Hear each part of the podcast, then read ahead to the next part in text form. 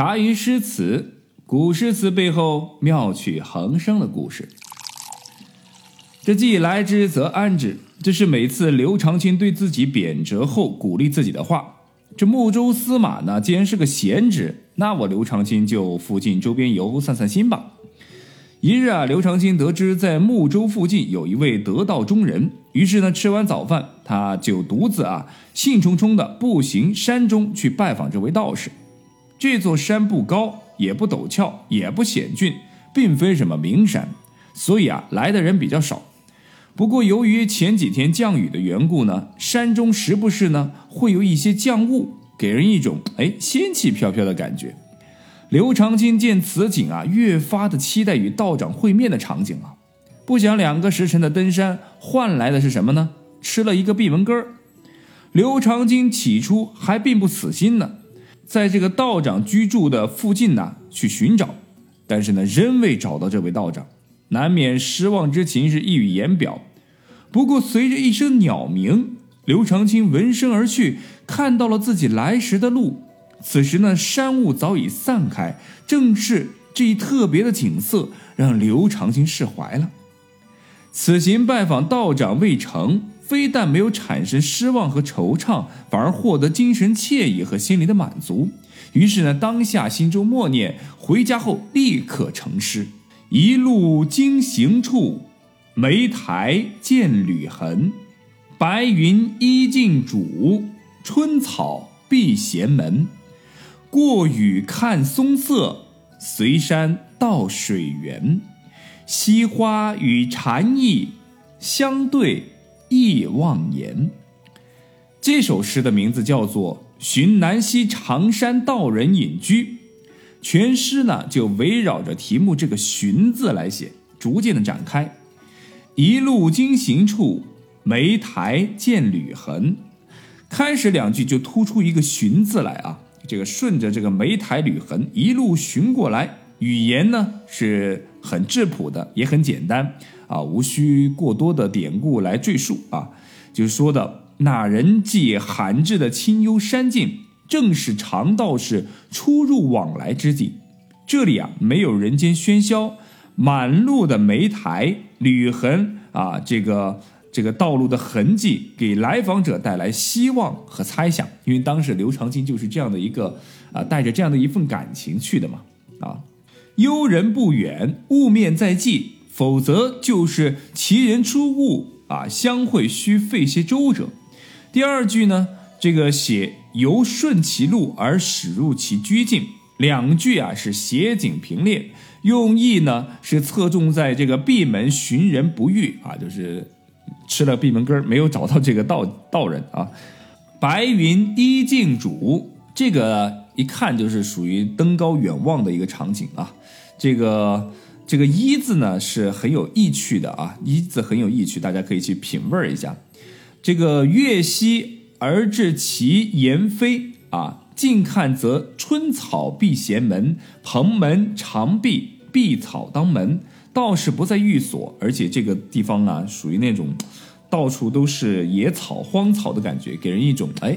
有仙风道骨的感觉，这里居住的人一定是个不简单的人。所以说，在这个地方他写了一个啊，春草闭闲门，蓬门常闭，碧草当门，给人感觉就是，哎，你看那个一个道士居住的一个居所，外面长满了春草啊，然后感觉这门又是开的，但实际上你望进去啊，门是锁上的，给人感觉呢就是一种仙风的感觉啊，就居住的是一个不是平凡之人啊。这个门儿用闲不遇之人，来访者不期而然的心境也就自然闲下来了，一切都是显得那么恬静自然、和谐静默，啊，不受丝毫纷扰，在自然景物的关照当中呢，悄然融入自在平静的心绪。来访不遇的惆怅，似乎被这清幽宁静的环境带有内省参照的禅意所冲化，啊。独闭的闲门，摇曳的小草，使人浸润在绿满窗前草不除的幽静自在的境界当中，滋味闲化于这静默的世界之中。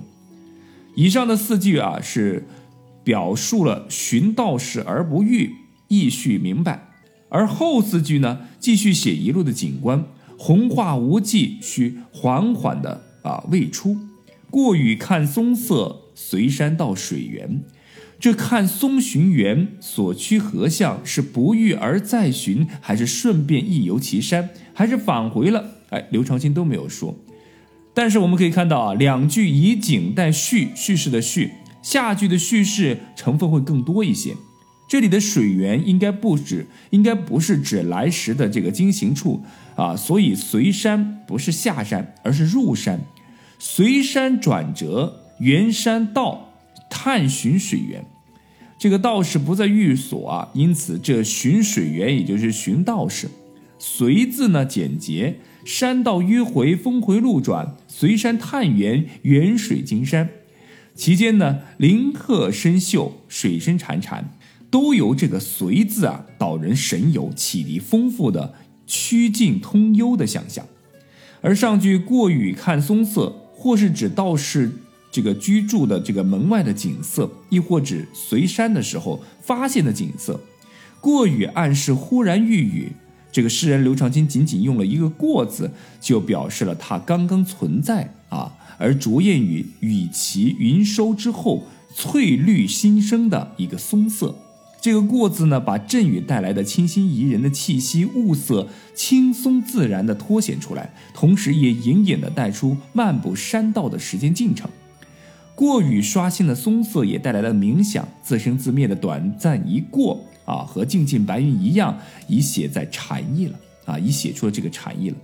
而最后禅意实实际上用的非常的精妙啊！这刘长卿看见了西花，却浮起了禅意，从幽溪深涧的陶冶中得到了悟道，从摇曳的野花静静的关照中领略到了恬静的清趣，融化于心灵深处，是一种体察宁静、荡涤心胸的内省喜悦，自在恬然的心境与清幽的静谧物象交融为一体。况且啊，禅宗。本来就有拈花微笑的故事，这都融入了默契不言的妙语中，而领会出了禅意。应用语啊，我与你，你与他的这个语字，把物象和情感就联系联系在了一起。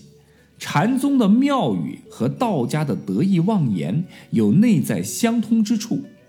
佛道啊，都喜占山林，幽静寻真，荡入冥想。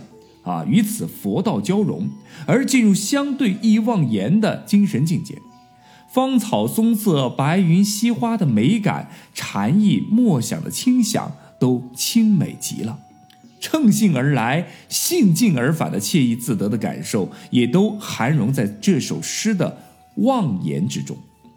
其实整首诗读下来，大家是否已经感受到了刘长卿所在的时代其实是一个感伤的时代？很多诗歌。着意表现感伤的色彩，但更多的是摆脱时代失意、政治苦闷、人事困惑，而追求宁静、充远、淡泊的心理。刘长卿这首诗也反映了当时的时代心声啊，也可以从诗当中看出来，刘长卿的心境已经比之前的惆怅、迷茫、不甘心要好了不少啊。也许正是这样一种心境的转变，使得刘长卿的命运呢，也随之发生了变化。公元七百八十一年，五十六岁的刘长卿时来运转，唐代宗走了，皇帝换成了唐德宗。人说一朝天子一朝臣啊，郭子仪已然不再是位极人臣，他的那些爪爪丫丫啊，也走的走，散的散。我们的刘长卿呢，终于是结束了贬谪道路，被大唐人力资源部调往了随州，现今湖北随州市，出任了随州刺史，也就是当地的市长。四品官员，全掌一方，这个职位是刘长卿梦寐以求，曾经想都不敢想，现在居然如愿以偿了。在随州，刘长卿勤政爱民啊，广受好评，故人被亲切地称为刘随州。但是，这里其实 我真的很不想再说但是了啊。但是，刘长卿就是这么倒霉，没过几天好日子，淮西节度使李希烈叛乱了。割据称王，与唐王朝的军队在湖北一带这个激战。刘长卿所在的随州被叛臣李希烈攻占，刘长卿被迫离开了随州，逃到了江浙避难，在淮南节度使杜亚的幕府当中打杂。在此后的几年当中呢，他一直都待在啊尚且繁华的扬州，直至病故。回顾刘长卿的历程，漂泊半生，蒙冤十六年有余，经历了四段愁苦，却依然没有一个善终。晚年的刘长卿回首一生，万里伤心水自流，岁月不待人。刘长卿收起锋芒，在山水之中忘却人间苦患，不断的创作出大量的山水之作。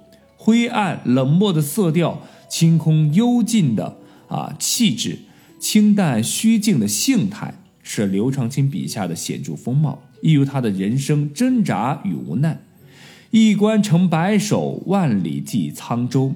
久被浮名戏，能无愧海鸥？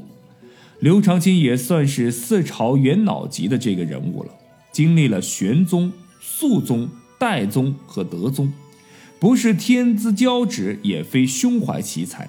动乱不堪的世道没有给他太多的机会，一生的惆怅无处可诉，只好揉进他的诗歌里，铸就了五言长城。他虽以五言著称，但他的七律也很出众。比如“细雨湿衣看不见，闲花落地听无声”，也算得上是佳句了。我们讲完了刘长卿的故事，回头再来看看刘长卿的诗。半生零落漂泊为仕途所累，或许埋藏在刘长卿心中最深处的执着，来自于对故土的怀念。越是命运多舛，此情越甚。正所谓摇落暮天迥，清风霜叶稀。孤城向水碧，独鸟背人飞。渡口月初上，邻家余未归。乡心正欲绝，何处捣寒衣？刘长卿就是那百年唐朝史上青山万里的一叶孤舟。